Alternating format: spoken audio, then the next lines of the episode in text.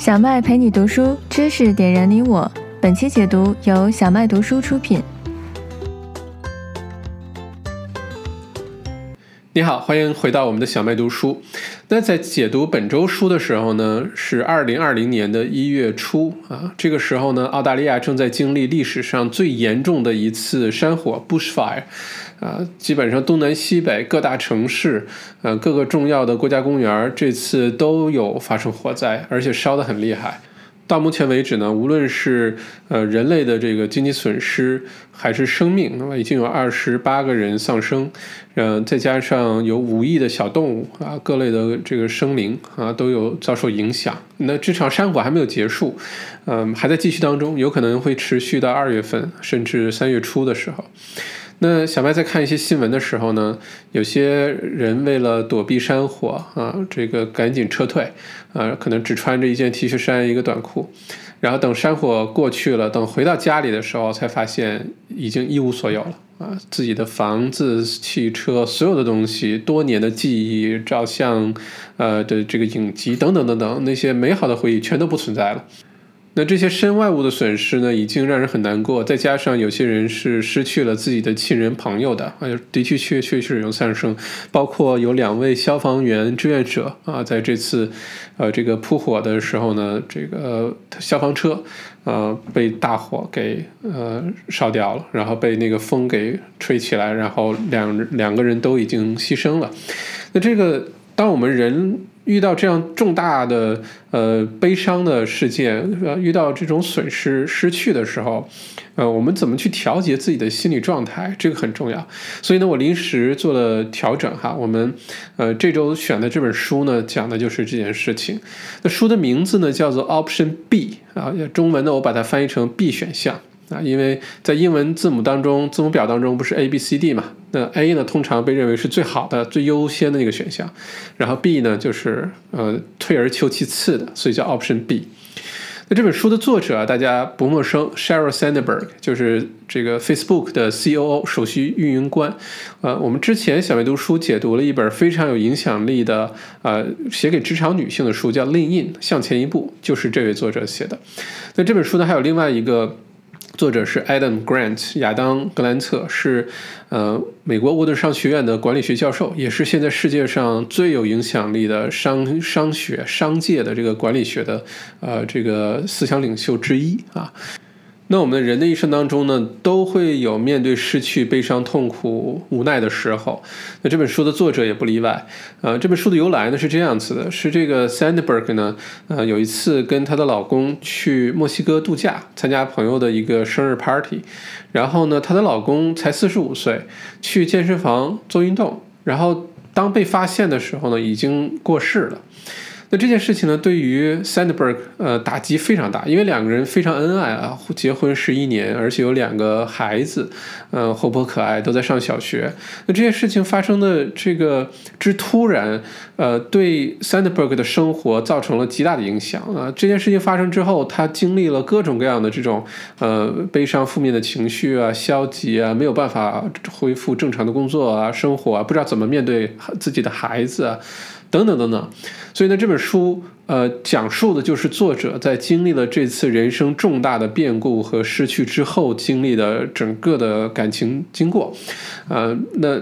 把这个详细的、真实的写了出来，再加上另外一位作者 Adam，他们等于从一个理论和心理学的角度呢来解释、阐述了很多的呃，不管是发生的原因，呃，还是呃解决的办法。那这本书可以给我们一个很大的启示，因为我们嗯或多或少、不同程度或者在人生的不同阶段都会遇到一些让我们呃很意外、很震惊。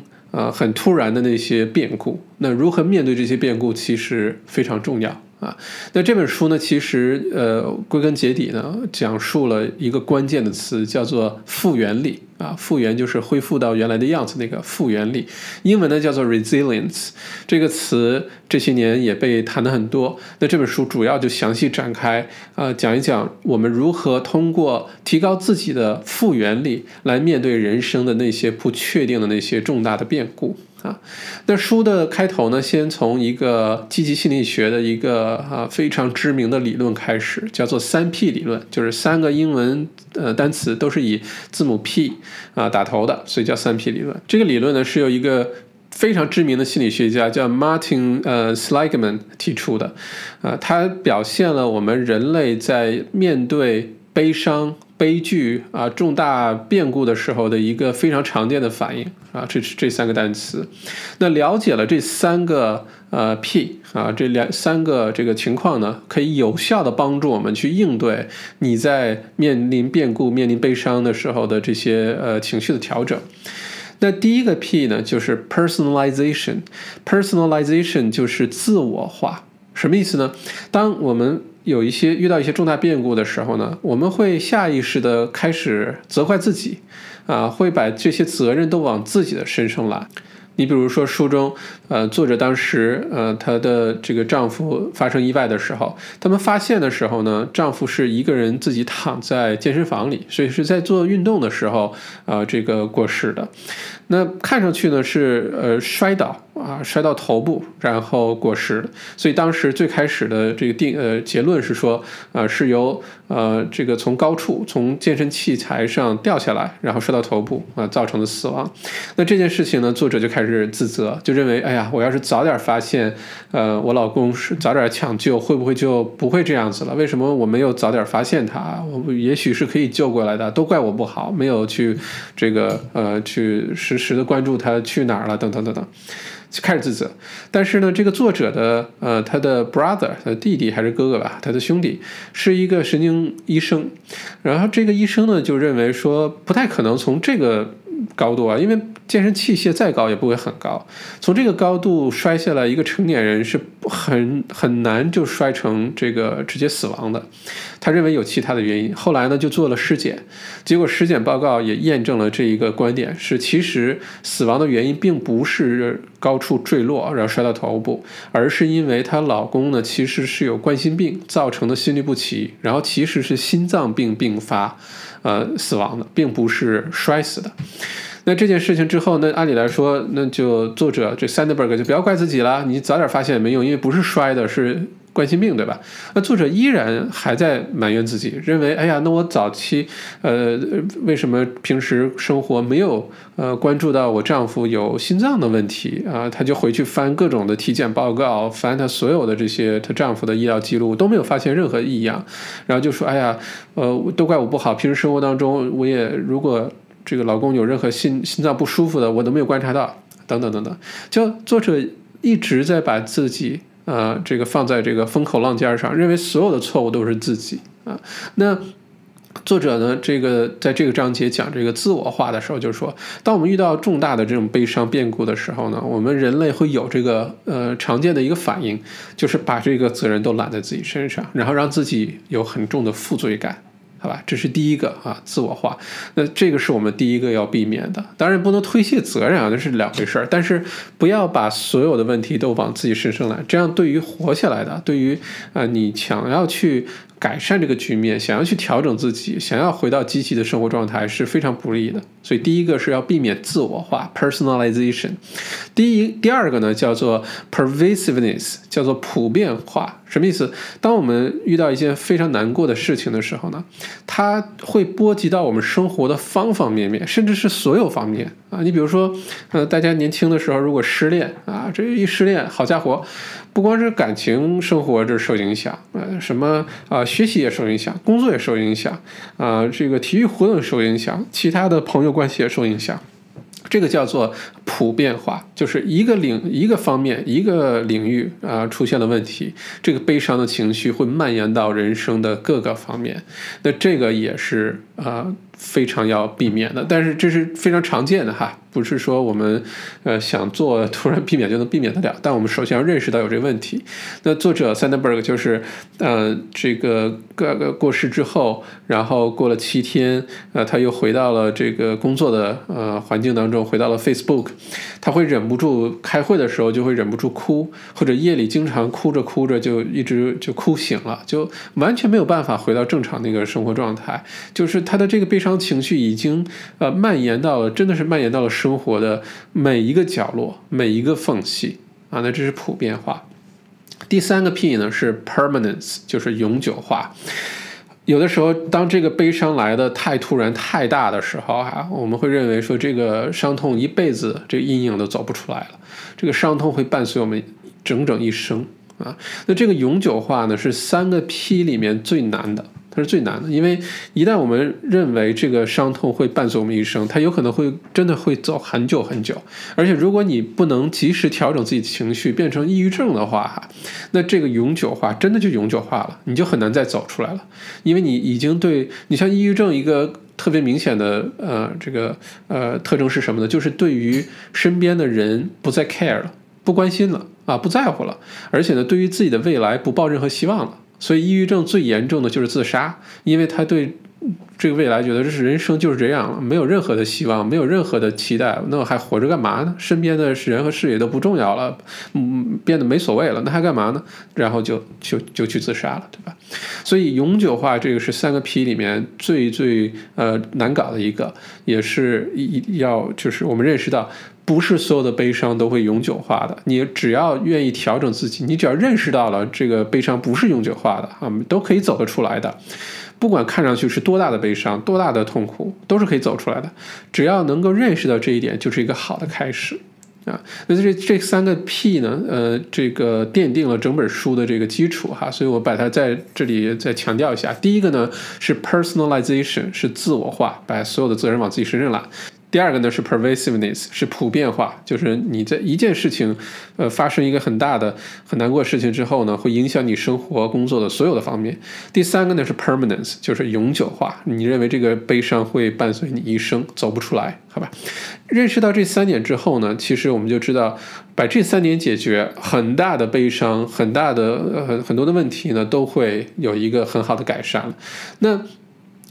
这话说着容易，做起来难哈。因为我们在悲伤的时候，会觉得身上好像有一个什么东西压着你啊。有的时候你这个说压力大，压力大，其实这东西是无形的，没让你真的背着一个麻袋，背一个米袋子，天天走来走去，对吧？这个压力无形，但是它对我们的影响会确实非常实在的啊。真的就好像你每天肩上拖着一个什么东西啊，然后呢，让你这个啊整个人的状态都不好，甚至有的时候你需要不停的深呼吸。大喘气，我们叫，就你就觉得胸口有什么东西一直堵着啊，一直堵得慌。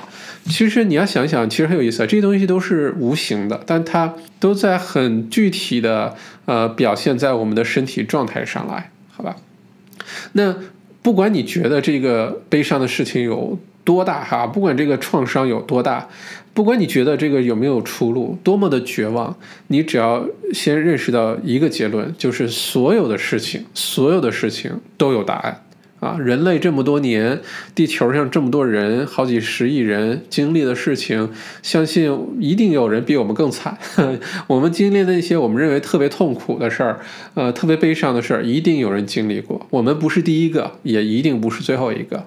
那如果这个悲伤，最后都有答案的话，为什么有的人走得出来，有的人走不出来？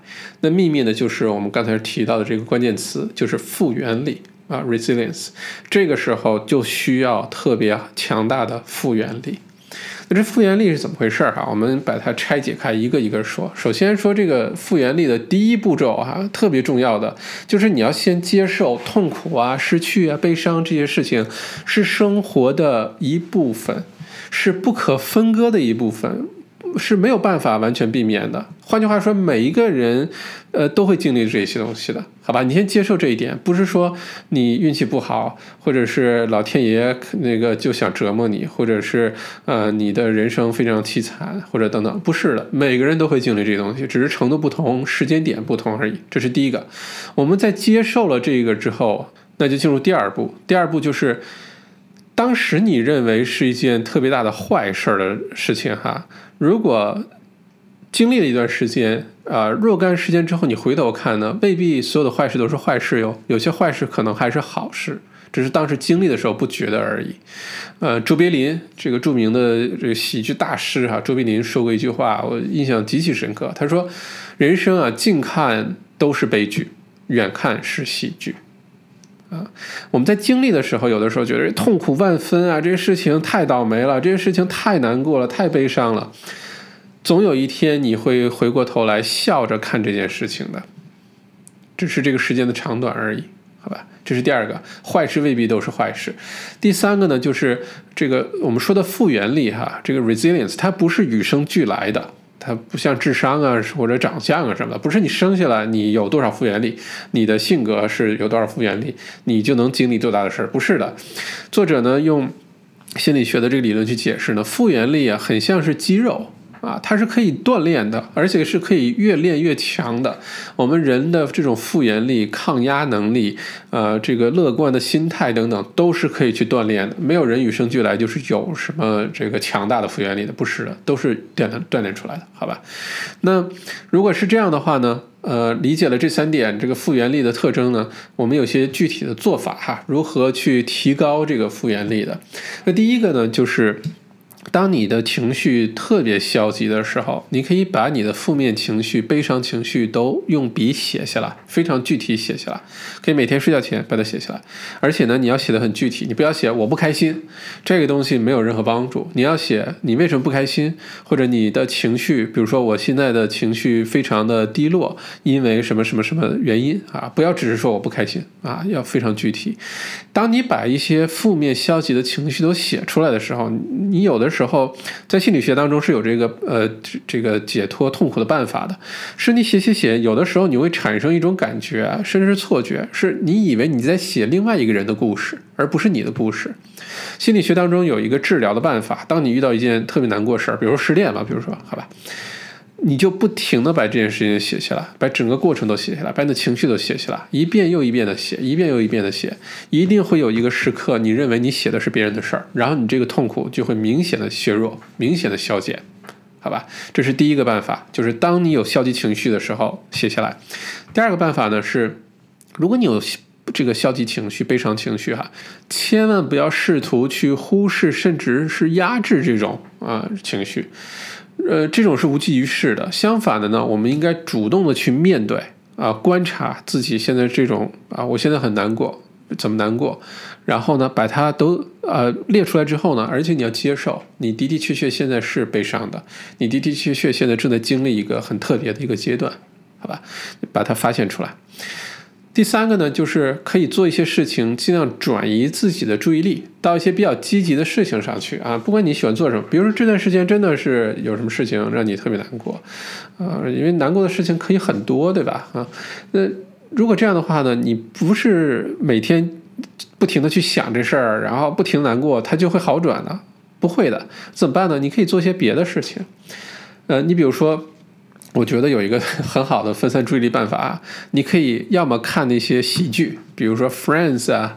啊，这个六人行哈，或者你看这个，嗯，YouTube 上搞笑的那些视频，现在太多了，什么日本的整人节目啊，或者呃，这个等等等等吧，这些可以有效的帮助你转移注意力啊，因为我们只有把注意力，就好像你陷在泥潭里一样，你越是往里陷，你会陷得越深，没有办法这个自拔，你就最后就陷进去了。我们只有想办法先把自己抽身。啊，先从那个悲伤的那种情绪当中先抽出来，你才有可能开始改善啊，不管是改善你的情绪还是改善你的状况，对吧？所以转移注意力。第四个呢，就是你要学会找回快乐，而且最重要的这里这里哈，是找回快乐的时候，你千万不要有负罪感。作者在书中也说这个，她这个呃丈夫过世那段时间呢。呃，他不管在自己的孩子面前，还是在家人、同事面前，他不敢让自己很开心。他认为，如果这个时候让自己开心的话，是一种非常有负罪感的事情，是不对的。但是这个书中呢，也从心理学的角度来解释了，是相反的。我们越是经历这些苦难、痛苦的时候，你要学会给自己找乐子，是 OK 的。It's OK to be happy. It's OK to be upset, but it's it's OK to be happy. 是可以快乐起来的，因为你想啊，比如说书中作者，她失去的是她这个非常呃亲爱的丈夫，对吧？你站在她丈夫角度说。呃，去想，她丈夫是希望 Sandberg 越来越悲伤，越来越难过，这样痛苦一生，还是希望她能尽快的好起来，尽快的回到正常的生活当中，然后剩下的就只有爱，而不是那么多的悲伤笼罩着这个这个人的每一天每一秒，对吧？一定是希望你快乐起来的，所以 It's okay to be happy，快乐的时候不要有负罪感，而且要主动的把快乐找回来。这是第四个，第五个呢，就是呃，有一种心理学的这个症状哈，叫做 survivor's remorse，就是啊，幸存者内疚感。什么意思呢？当一件重大事情发生的时候呢，我们会认为说，哎，这件事情为什么没有发生在我身上？为什么呃，这个过世的是我丈夫而不是我啊？会有这种很奇怪的一个想法，这是非常常见的，这也是一个心理学当中很常见的一个一个现象。而且不仅仅是当有至亲过世啊，就面对死亡的时候会有这种想法，可以是我们生活当中遇到的比较重大的任何的这个事件。你比如说，小麦在几年前哈有开过一个咖啡店，在墨尔本的市中心，在 Collins Street。有一天呢，就呃有一个常客啊，她呢是澳洲的一个大概四十多岁的一个澳洲的大姐，啊人特别好，每天早晨都跑到店里来买咖啡。那天中午来的时候呢，我记得很清楚啊，那天是星期五，有点阴天，嗯，大概二十几度的天气。他中午呢，差不多十二点半一点钟左右。来的时候呢，就满脸泪痕，然后来要了一杯咖啡，而且边等咖啡的时候边忍不住就在哭。然后因为他经常来嘛，大家比较熟，然后我就问他：“哎，我说你这个怎么了？有是不是遇到什么难过的事情了？”他呢，其实是在 The Age，就那个墨尔本那个报纸工作啊。他们办公室离我们特别近，就在那个呃市中心。他说呢，他们那天上午呢，突然之间。有几个这个部门很大的部门被裁员，一共裁掉了一千七百人，就那一个上午裁掉了一千七百人。我猜呢是这个报社很多在转型改革，对吧？就重组，由传统的这个纯纸质的呃报纸变成了有数字化的等等等等。那的的确确可能很多的部门会被呃削减掉。当时他的一个反馈啊，我到现在才明白这个原理是什么。他当时就说他是留下来，他并没有被裁啊，是他的那些在一起工作了很多很多年的同事被裁掉了。然后突然间裁掉了，大家可能自己这个生活当中可能有各种各样的安排啊，各种各样的，比如说房贷啊、子女教育啊，这个等等等等。突然之间裁掉，可能大家觉得这个打击很大。他当时那个反馈哈，我到现在都记得。但我直到现在读了这本书之后，我才理解背后的那个心理学的原理是什么。就是他当时的第一反应是，为什么没有把我一起裁掉？就是跟大家要么失业，大家一起失业。毕竟这么多年一起工作，对吧？而不是把其他人都裁了，然后当剩下没剩下几个人的时候，我剩下了。然后他反而有那种叫做幸存者内疚感。那我们看很多这个好莱坞的战争电影里面也有啊，其实很多幸存下的那些人，比如说一战、二战，有的时候活下来那个人反而不容易，活下那个人反而遭罪，就是因为被各种各样的内疚，被各种各样的这种自责呃折磨着，一折磨折磨好几十年，走不出这个阴影，然后就很痛苦的过完下半生。那其实。第一，我们要认识到这些是这些情绪都是可以管理起来的，而且你一定走得出来，一定有答案。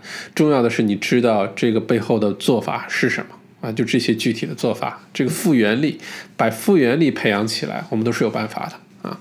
那作者呢给的下一个建议就是，呃，如果你觉得你这段时间太难过了，你这段时间情绪太压抑了，你也想找回快乐，但你找不回快乐，你觉得生活特别无趣、特别压抑，不知道怎么办？那作者提出的办法呢，就是你可以尝试认识一些新的朋友，啊，或者培养一些新的爱好，参加一些新的活动，这样的话呢。相对来说就比较容易从中找回乐趣。你可以去参加个什么俱乐部，学个什么攀岩呀，划个皮划艇啊，啊，或者是学个乐器啊。作者 Sandberg 就是。开始学弹钢琴，然后从中找到了很多的乐趣。而且你学乐器，因为很多朋友知道小麦现在也在学大提琴哈，也是从零开始学，学了到现在还不到一年的时间。学琴，我觉得呢，对于尤其你工作很繁忙、很压力很大的时候，学一个乐器有个什么好处呢？可以让你的这个精神注意力完全转移到另外一个东西上去。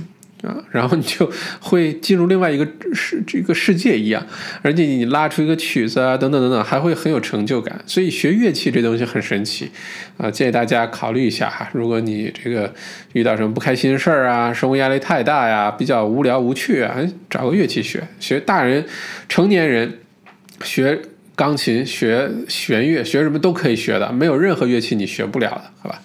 不过这个是个题外话哈，那回到书中，我们这个继续解读，就是书中作者就是说，说我们生活当中有时候遇到一些比较消极的一些一些负面的人，但你也会遇到呃一些非常乐观的人，他每天都特开心，就好像这人命特好，这辈子也没什么事儿一样。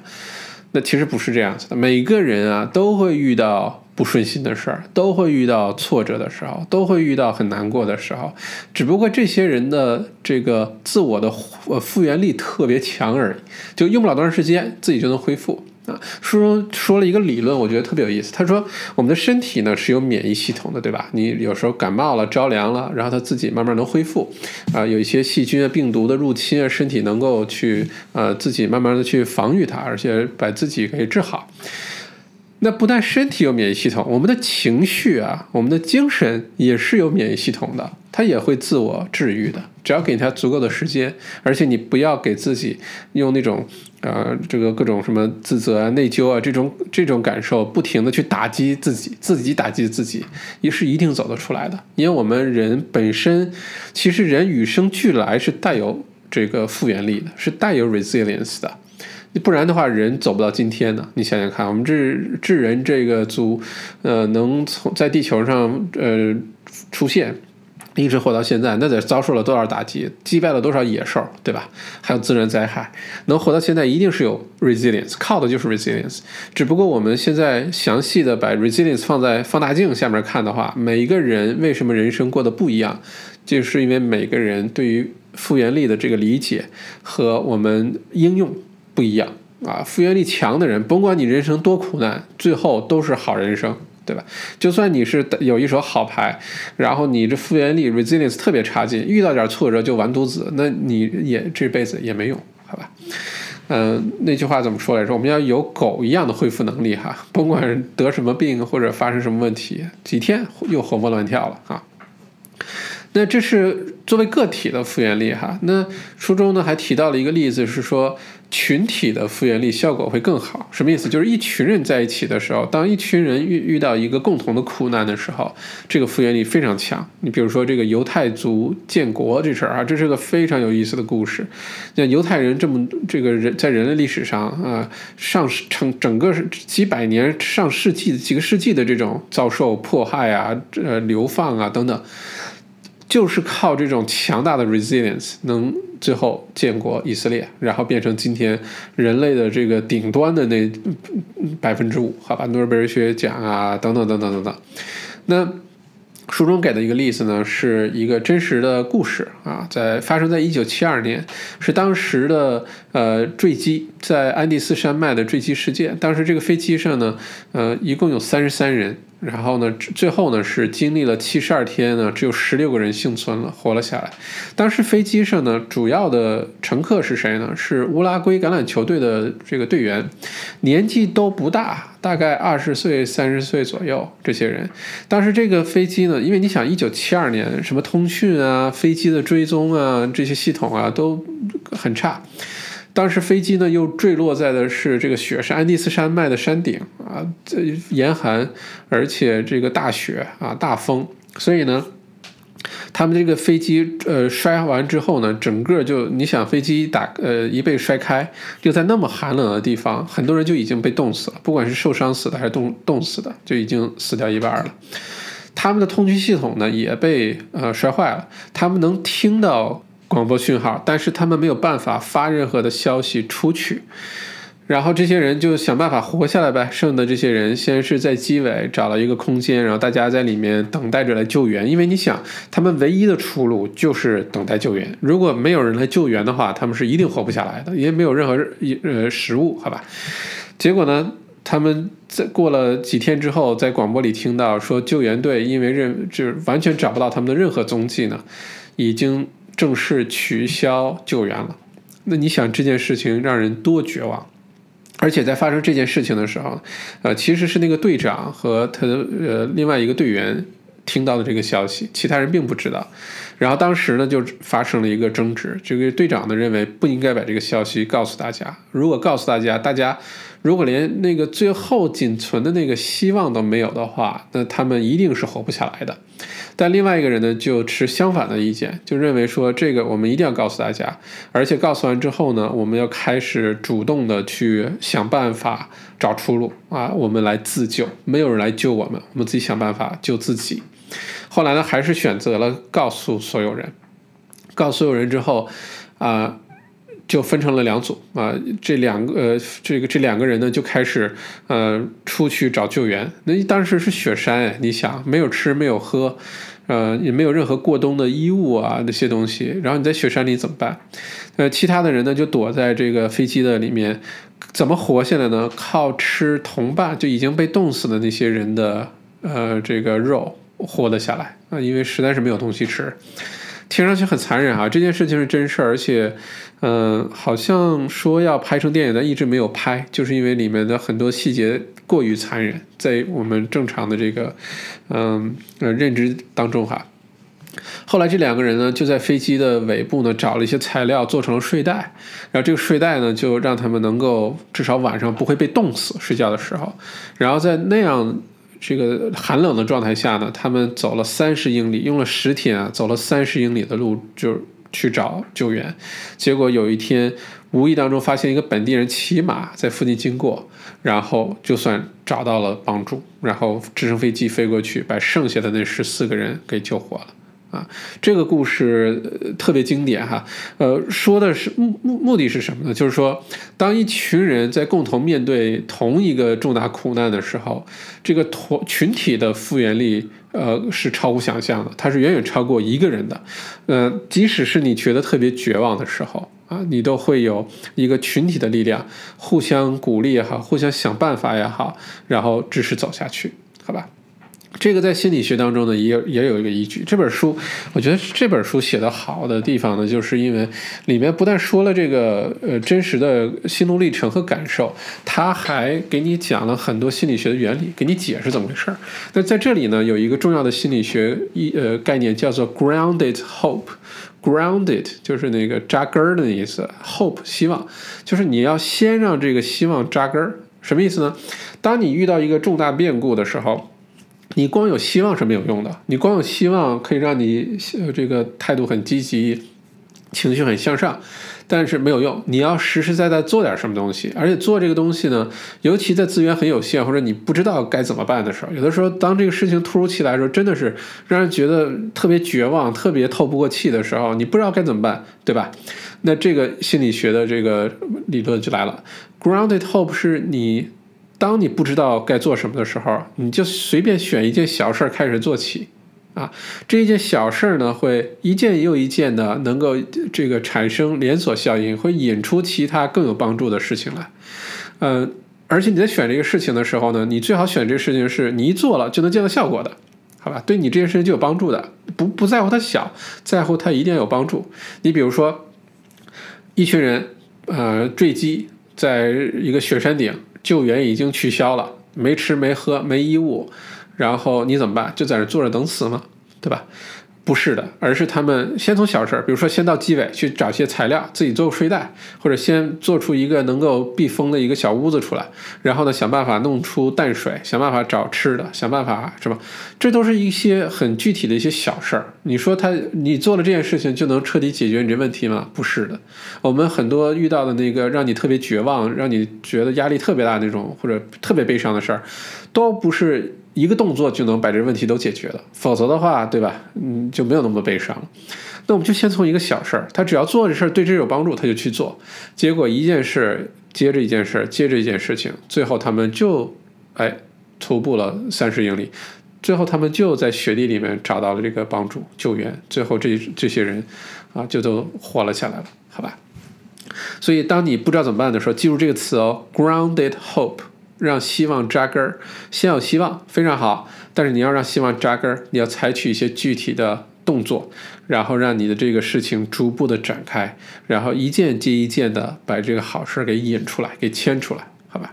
另外呢，这个故事对我们的一个很重要的启发呢，就是呃，support group 啊，我们中文叫什么？支持小组，这种支持互助小组非常重要。无论是你在经历这种重大苦难的时候，啊，这种这种互助小组非常重要啊，很多人会开解你，甚至里面有人有类似经历的，啊，他们会给你出主意的等等。不但对于度过难关有帮助啊，度过这个苦难的阶段有帮助，甚至于帮助你实现目标啊，让你变得更好也有帮助。这种互助小组，大家看那个美剧什么越狱啊什么的，对吧？里面都有那个情节。这个呃，什么吸毒的、酗酒的人，当恢复的这个阶段，一般都会参加一个互助小组，对吧？在那互助小，甚至那个那个，我我特别喜欢的美剧《This Is Us》里面那个大胖妹，嗯，参加这个想减肥的那个互助小组，都是胖子，然后大家就说自己的这个痛苦，自己说自己的经历，然后自己说啊，我想变成一个什么样的人，然后大家呢就。去认可他，嗯，互相支持，互相鼓励，然后指导你完成这个目标。互助小组的力量非常大。如果说你身边有一群你值得信赖的朋友，或者共同目标、共同经历的人，你们想做一个什么事儿，或者那不管是度过苦难，还是想实现一个好的目标，可以考虑成立一个互助小组，然后大家一起进步，这个进步会非常快的，好吧？这是这个群体的复原力。那。呃，再往下的书中，就是说，当遇到这个苦难的时候，作者呢就经历了一个很尴尬的一个情况，什么呢？其实呢，她失去丈夫的这件事情呢，她她身边的这些朋友啊、同事啊都知道，但是呢，大家呢以为怎么说呢？为了保护这个呃是这个当事人呢，就不应该你去主动的说这件事情，甚至你应该主动的回避谈及这个话题啊。作者就说，当这件事情发生的时候之后呢？他的同事没有人来他家里看望他，没有人来。这这后来他才知道，很多同事经常路过他家门口，或者是到了家门口想来想去，然后又没有进屋，啊，就是不知道说什么，担心说错什么话更刺激、更伤害这个当事人。呃，另外呢，就是当这个 Sandberg 呃去朋友家做客的时候，他的朋友呢反而就是很尴尬的聊那些什么天气啊、体育比赛啊，就是不聊。这个她丈夫过世这件事情，那其实大家都善意了，就觉得说我不聊，嗯，我也不不去揭你的伤疤，对吧？尤其好像咱们这个中国的文化是这个样子的，比较含蓄，也不会主动的去，呃，去特别找别人的这个隐私，当然也不会去揭别人的伤疤，认为这样是不是美德来着？这是不好的。那作者呢，其实说。真正的情况下，如果说朋友都只是避而不谈、回避谈这些东西，以为是善意，但其实只会让当事人觉得更加的孤独和绝望，对于当事人恢复是没有半点好处，好吧？只会让这个情况更糟糕。这个这个呃也有一个专门的词叫做 “mom effect” Mom 就是 M-U-M 啊，妈妈的那个词啊，“mom effect” 呢，它的中文翻译成“真墨效应”，就是说。呃，有它可以解释成说，你越是压制这个舆论的时候呢，大家越不愿意说出来表达自己的想法了，或者是说，呃，应用到这个书的场景，就是明明有重大的这个不不幸或者重大的变故，大家大家反而不去谈这件事情，就好像房间里的大象一样哈，就假装没看见。那这种呢，其实是不好的，不不管对当事人还是怎么样，都是不好的。如果我们想要去帮助对方的话，就不要真默，而是呢，呃，可以这个主动的把这个问题谈出来。啊，就是说你经历了这个事情，你现在比如说你想要安慰对方也好，对对方提供呃任何的帮助也好，不是避而不谈，你是把这个事情拿出来去聊它，看对方到底需要什么，对方呃现在在经历什么，这样反而有利于帮助对方，好吧？所以这个大家其实我觉得可能跟我们之前的认知不太一样哈。那如果知道有这块事情之后呢，我们要知道如何去呃安慰别人。安慰别人这事儿呢，其实挺有意思的，因为有的时候吧，好像我们表达出了极大的善意去安慰别人，但一方面呢，有的时候是做给自己看，甚至做给别人看的这种安慰，呃，是让自己觉得更好受，未必是为了让对方更好受。这是第一个，我们一定要清楚的哈。另外一个呢，就是安慰对方，就算你就算你是呃真心实意的想要去安慰对方，这里面也有很多的细节。啊，是能不能让对方感受到你的诚意？真的能不能被你帮助到？这很重要。你比如说哈，第一个怎么安慰别人？要学会问候。学会问候呢？如果说我们经常说 “Hey，how are you going？” 对吧？就哎，你怎么样？这个问问题呢，其实会让对方产生一个不太好的感受。为什么呢？如果因为平时我们就问 “How are you going？” 那怎么样？你问怎么样呢？大家的一般的反应就是，呃，I'm I'm fine, thank you, and you，就是我很好啊。就一般大家的期待，潜意识当中的期待也好，还是大家习惯的回答就是我很好，对吧？这样效果就不好，反而应该问什么呢？应该问 How are you today？你今天怎么样？这个的背后的这个潜意识当中暗示是什么呢？是说我知道你现在正在经历一段很特别的日子，你正在经历你的痛苦，你今天感觉怎么样？因为有的时候你今天好一些，明天差一些，情绪会有变化。如果不是问的是 How are you going？问的是 How are you today？是我跟你是一起的，我是感同身受的。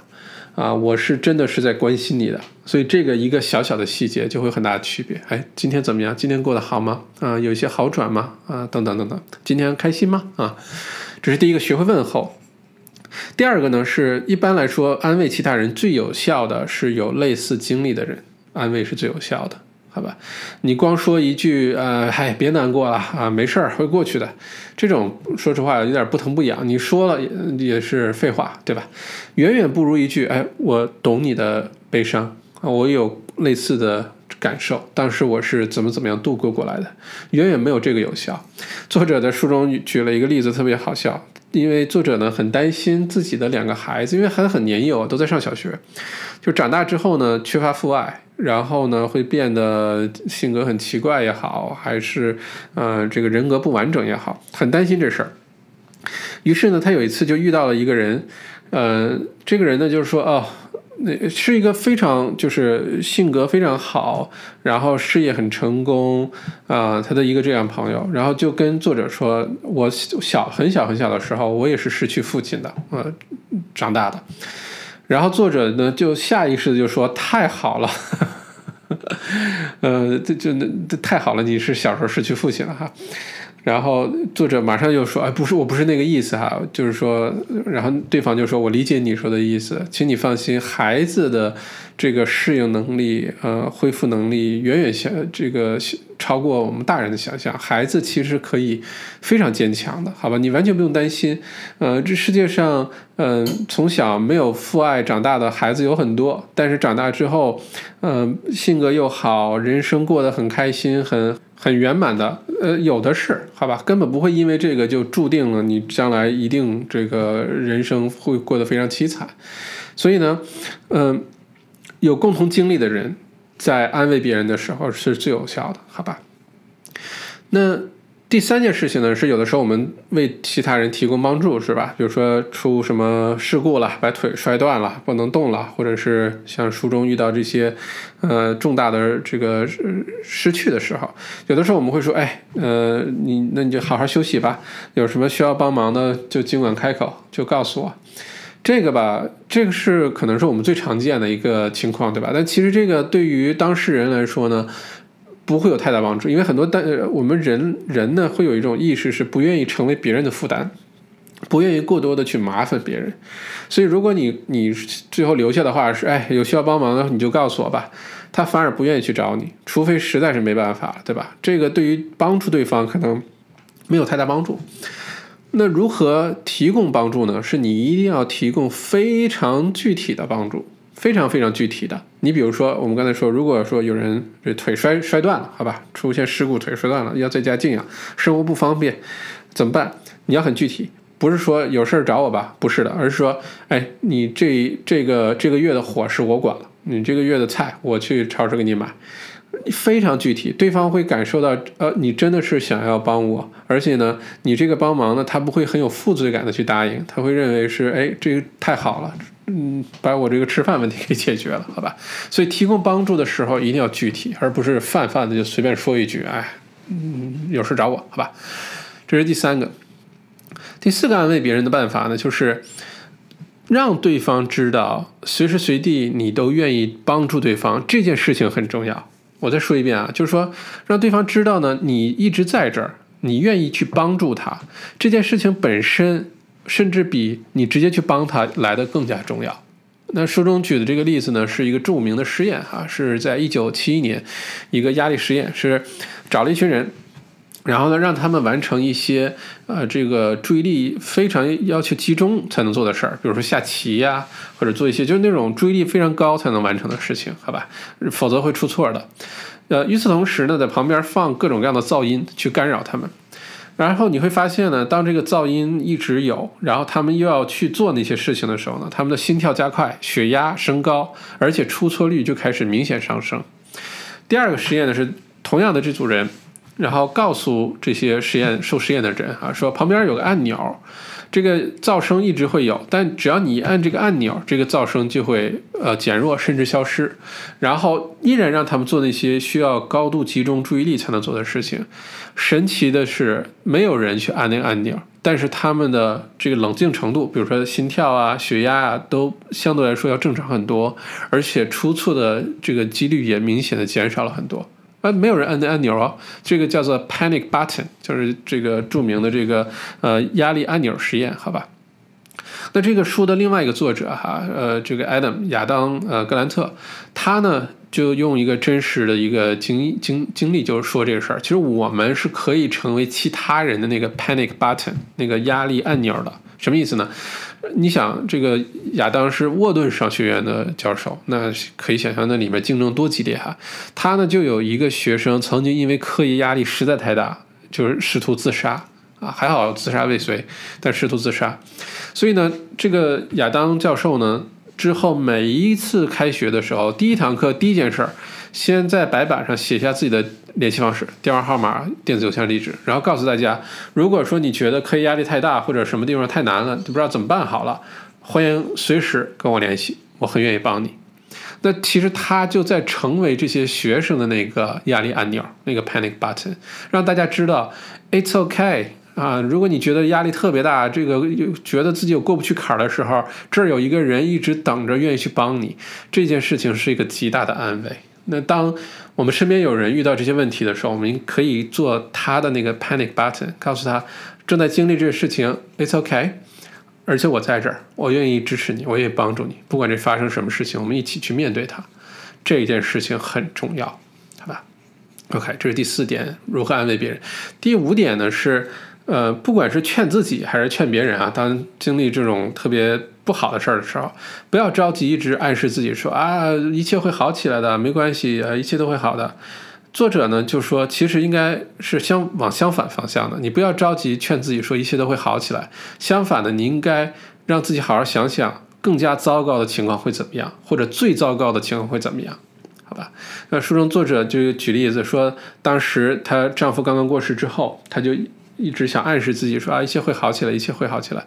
然后这个亚当教授就告诉他说，你应该想一想，更最糟糕情况是什么？比如说你老公是冠心病、心律呃这个心律不齐、心律失常啊，然后过世的，那这个病万一要遗传到你两个孩子呢？你看你两个孩子现在都健康活泼的多好啊！你不是失去三个你最亲的人啊，只是失去了你老公。这种你把这个置之死地而后生的这个心态啊，你把这个情况想到最高，呃，最糟糕的时候，你反而比较容易有一种感恩的心态。你会觉得，哎，你现在所处的状况其实并不是最糟糕的，可以更糟糕。所以呢，先不要那么着急，让自己悲伤到走不出来，而是意识到自己的处境还 OK，然后你开好好的开始主动的调整自己，好吧？这是第五个。第六个呢，很简单。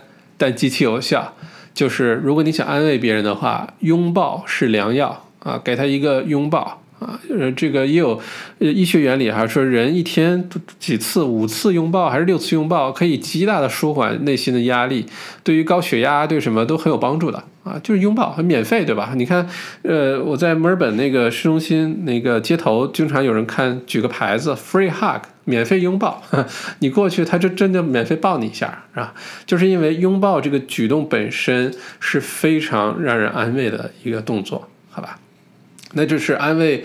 人的六个小办法，好吧，简单的总结一下哈。第一个就是学会问候，不要仅仅是问 How are you going，而是问 How are you today？你今天怎么样？现在怎么样？感觉好些了吗？啊。第二个呢是，呃，找有类似经历的人去安慰啊，嗯。这个更加有效。第三个呢，是你提供帮助的时候要非常的具体，而不是说有事儿找我哈，有什么需要帮我找，不是的，非常具体的，站在对方的角度考虑他需要什么，你直接提供这件事情给他。啊，第四个呢，就是一定要让对方知道你愿意帮助啊，你有这个支持在，这件事情就已经很好了。第五个呢，是不要着急往好的方面想，甚至相反的，你可以想想更糟糕的情况，呃。对于改善这个消极情绪、悲伤情绪反而有效。那第六个呢，就是拥抱，给对方一个温暖的拥抱，好吧？那这个呢，就是这本书啊，Option B B 选项啊，讲述了呃，首先呢是当我们遇到人生的重大变故、悲伤啊、失去的这些事情的时候呢，心理学的三 P 理论啊，自我化、普遍化、永久化，这是我们需要。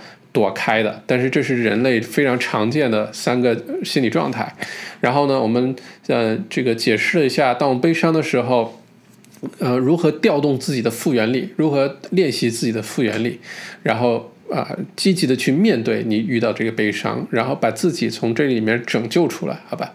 而且个人的复原力，呃相比较群体复原力呢，群体复原力更大，所以互助小组的作用会很大。好吧，而且我们身边如果遇到这种情况的话呢，我们不要有那个针墨效应，好吧，不要避而不谈，反而呢，应该把这事拿出来啊去说一说，而且看看对方具体需要什么东西啊，越是避而不谈，对对方越没有任何帮助啊。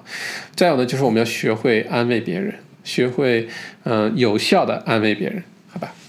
那我们经常说人生之不如意十之八九，这是真的，因为每个人。真的是会遇到奇奇怪怪、形形色色的这些事情。如果说你一年遇一件儿，你还觉得能搞得定；有的时候一年突然遇遇十件儿啊，这都赶在一起的时候，那种是比较真的是让人非常痛苦、压力很大。不过没关系，都是会过去的啊。否极泰来，我们老祖宗的智慧都都都写在里面了，都已经现在就告诉你了，好吧？所以是。不管人生发生什么东西，那就随他去。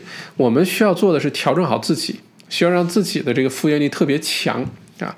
同样是一件难度或者是痛苦程度，比如说零到十级的话，一个五级的事儿，如果你之前你的这个复原力或者你的面对这种压力能力只有二三级的话。那这个五级的事儿已经让你非常痛苦了，好吧？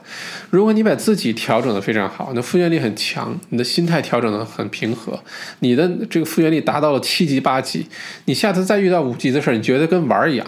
你说哥们儿曾经遇到过这种事儿，没问题，一定过得去，好吧？我只要怎么怎么做，一定过得去。